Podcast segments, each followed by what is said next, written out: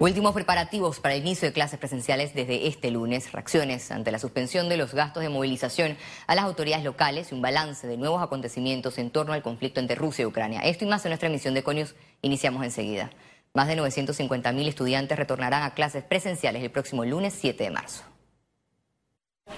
Después de dos años de virtualidad por la pandemia, el Ministerio de Educación reveló que unos 800.000 estudiantes están registrados en los centros públicos y más de 135.000 en escuelas particulares. Por primera vez nuestro país, nuestro sistema educativo va a tener una libreta digital oficial, producto de, de un eh, convenio que hemos realizado con la IG y que debe estar eh, durante el primer trimestre entregándose.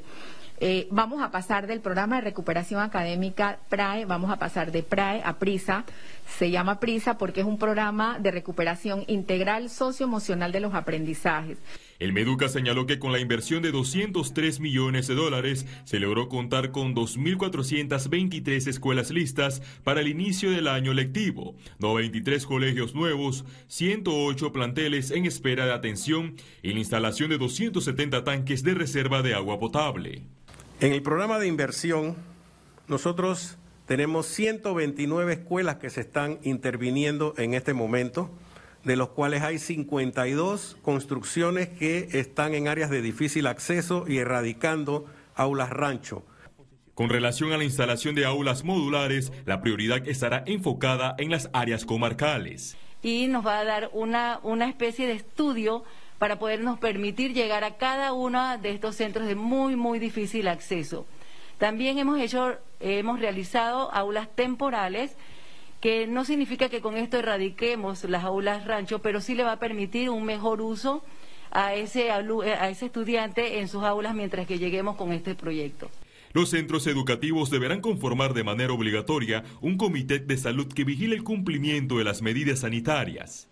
Las medidas más importantes, higiene de mano, higiene de mano en todo momento. En cuanto a la contratación de docentes, el Meduca confirmó que el concurso ya finalizó. Hubo este año 3.061 posiciones. En ese concurso participaron 20.011 personas.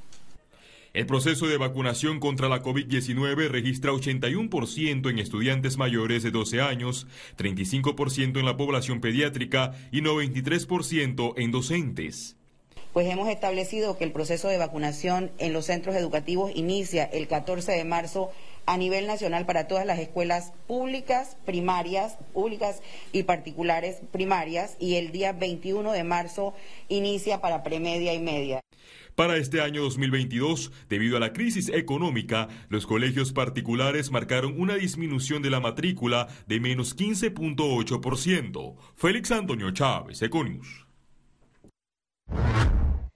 El presidente de la República dijo que Panamá volverá a participar de las pruebas PISA, aunque pronosticó que los estudiantes panameños volverían a salir mal.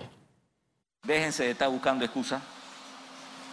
Los muchachos de nuestras escuelas oficiales públicas se la tienen que ver con los muchachos de las escuelas particulares. Ya yo estoy cansado de que en todos esos exámenes internacionales nuestros estudiantes salgan mal. Y vamos a ir con la prueba PISA,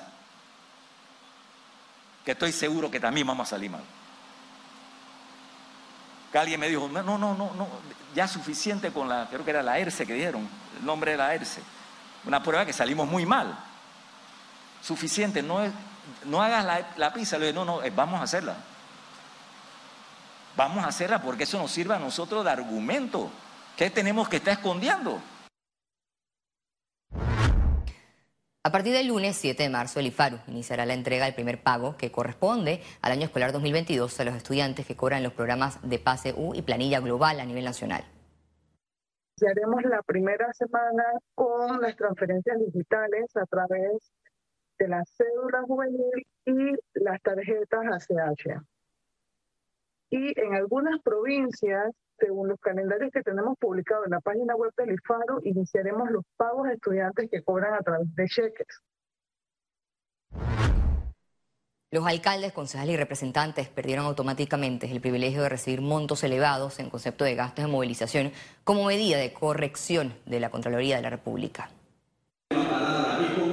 Luego que el Contralor Gerardo Solís eliminara los gastos de movilización que permitían a las autoridades de los gobiernos locales lograr ingresos por arriba de los 12 mil dólares, el abogado Ernesto Cedeño acudió al despacho del procurador de la Administración Rigoberto González para que analice los efectos legales de la decisión y solicite a la Contraloría una auditoría donde se evalúe el reembolso millonario al Estado. Mi tesis siempre ha sido que es un pago indebido en mi criterio, los gastos de movilización en aquellos lugares en donde el representante y alcalde tenía vehículos asignados con chofer y combustible. Entonces, felicitaciones al Contralor porque paró lo que yo llamo un desgreño administrativo. Cedeño advirtió que el caso podría estar ligado a una lesión patrimonial. Siempre la Contraloría tiene la labor y la potestad de suspender, porque está en la, en la potestad del 280 de la Constitución. Él lo podía suspender.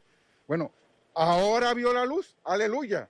Pero perfectamente que la Contraloría tiene toda la potestad jurídica para suspender un cobro indebido y para no refrendar una acción de pago que considera que se aleja del procedimiento jurídico establecido. Para el presidente del Colegio Nacional de Abogados, Juan Carlos Araúz, la actuación de la Contraloría marca un precedente para el futuro de la administración pública. De momento, mientras eso estuvo un sustento, estuvo amparado en una base de legalidad. Los hechos eh, eh, que, preocupan, obviamente, es la creación de leyes que de alguna manera lesionan el patrimonio del Estado. Debido al calor del debate, el jurista José Alberto Álvarez vaticina un choque entre los alcaldes y el contralor Solís. Pues yo me imagino que hasta estarán pensando en acciones legales para que sea la justicia la que, la que se pronuncie. Eh, pero independientemente de si lo quieren o no lo quieren, hay que apoyar la medida que ha tomado el Contralor Gerardo Solís. Solo en concepto de movilización, los 751 alcaldes, concejales y representantes gastaron 12 millones de dólares en el año 2020. Félix Antonio Chávez, Econ. Imagínense un municipio. Organizaciones defensoras de derechos humanos presentaron una denuncia para que se investigue el manejo médico de la menor de 8 años víctima de violación. Entre las solicitudes está que el procurador Javier Caraballo inicie las pesquisas por la posible comisión de los delitos de extralimitación de funciones públicas, omisión y abusos contra el menor. Además, que se compruebe si se cumplió con la normativa vigente relacionada al aborto. Las agrupaciones también exigieron políticas públicas como el debate de la ley de educación sexual, castración, o también imprescriptibilidad de delitos sexuales. Bueno, si nosotros no tenemos la información fidedigna de cuándo se hizo la denuncia, si en ese momento eh, la menor cumplía o no con el protocolo de realizarle el aborto, y han habido tantas contradicciones, porque se ha, se ha dicho que tenía eh, dos meses, tres meses, cuatro meses, Incluso se ha dicho que tenía seis meses. Por eso es que es pertinente que nosotros tengamos acceso eh, a la carpetilla, porque creo que la ciudadanía, en este caso, y los medios de comunicación tienen que estar pendientes de exigir eh, la exhibición de los documentos que comprueben realmente si hubo o no la debida diligencia. El procurador Javier Caraballo afirmó que el Ministerio Público hace lo necesario para lograr el cobro de la totalidad de la multa impuesta a la empresa Odebrecht en caso de corrupción. Cada dos o tres meses realizamos alguna audiencia donde le estamos exigiendo a Odebrecht el pago de eh, la cuota correspondiente de esta multa.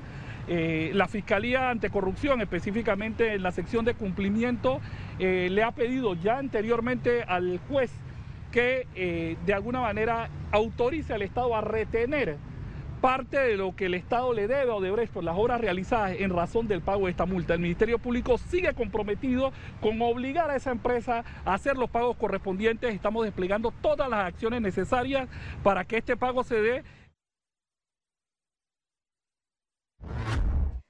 A partir de este lunes 7 de marzo, la Unidad Local de Atención Primaria de Salud reiniciará su atención en su nueva instalación temporal del Centro Comercial de Villa Zaita. La entidad de salud brindará los servicios de odontología, laboratorio, farmacia, radiología, vacunación. Además, realizarán algunas actividades extramuros los fines de semana que son organizadas a nivel nacional o directamente con la comunidad. El lunes iniciamos eh, con los servicios en esta ULAT eh, con servicios mucho más amplios, ¿verdad? Y unas condiciones de la infraestructura digna de todo asegurado y beneficiario de la Caja de Seguro Social. Economía. Continuará la tendencia al alza en los precios de combustibles y fletes. ¿Qué pasará con la tasa de interés? A continuación, un análisis de economistas. Como resultado de fenómenos y sucesos externos, posiblemente la ola inflacionaria en Panamá no va a detenerse en este 2022. Así lo prevén economistas. Se espera un ajuste de tasas, eh, la Reserva Federal de Estados Unidos para este mes de 25 puntos básicos. Lamentablemente, y esto es duro decirlo, pero en este foro hay que analizarlo todo, es muy probable que en los próximos seis meses usted reciba una carta de ajuste de tasa de interés en su hipoteca, en su carro, en su tasa aplicada a la tarjeta de crédito, porque lamentablemente las tasas están conectadas con una prima de riesgo y el país está enfrentando eso. Entonces, si hablamos del transporte, si hablamos de energía, si hablamos del precio de la comida, hay una vorágine y una espiral muy peligrosa eh, inflacionariamente hablando. Se habla de un posible aumento en tasas de interés luego de que la Reserva Federal de Estados Unidos señaló que evalúa una alza de 0.25%, una decisión que impactará al istmo por depender del dólar.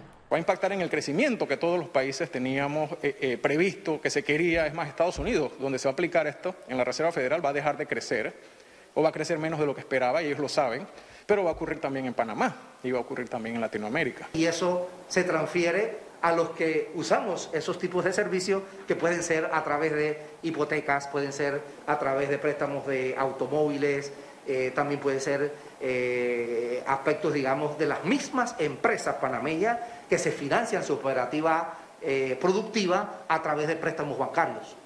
Esto sin olvidar la cadena de aumentos en los fletes a nivel internacional y ahora el constante incremento en los precios de los combustibles. Y aquí viene, digamos, un tema importante. ¿Qué es lo que tenemos que hacer a mediano y largo plazo?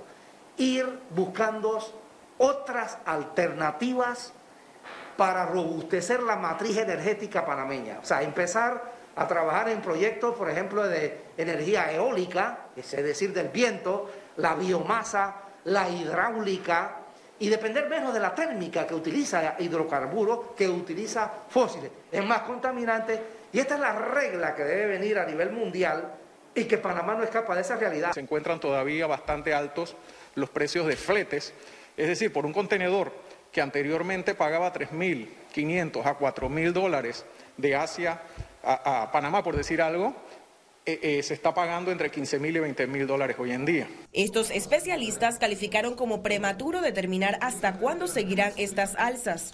Señalan que de aquí a junio de 2022 podría evaluarse cuál será el panorama para el resto del año. Ciara Morris, Econews. El Producto Interno Bruto de Panamá creció 15.3% en el 2021. Este crecimiento se debe al levantamiento progresivo de las medidas de cuarentena originadas por el COVID-19. Entre las actividades con mayor desempeño positivo está el comercio al por menor y al por mayor, la industria manufacturera, la electricidad, construcción y otros. El Grupo de Acción Financiera Internacional GAFI decidió este viernes mantener a Panamá en su lista gris. Se trata del listado de jurisdicciones bajo mayor supervisión. Gafi instó encarecidamente a Panamá a que demuestre rápidamente un progreso significativo en la finalización de su plan de acción a más tardar junio del 2022. De lo contrario, considerará próximos pasos como incluir al istmo en una lista negra por estar atrasados en el cumplimiento del plan con el que se comprometieron.